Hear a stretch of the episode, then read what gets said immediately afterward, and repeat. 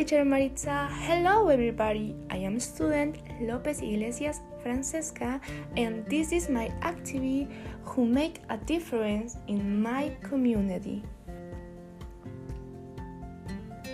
Karina Lopez Rivera is a doctor and obstetrician. She is live in Amarilis, Huánuco, in the Sierra region of Peru. She is 51 years old. Help the community be working in EsSalud, caring for and protecting the lives of pregnant women and patients COVID. She is great.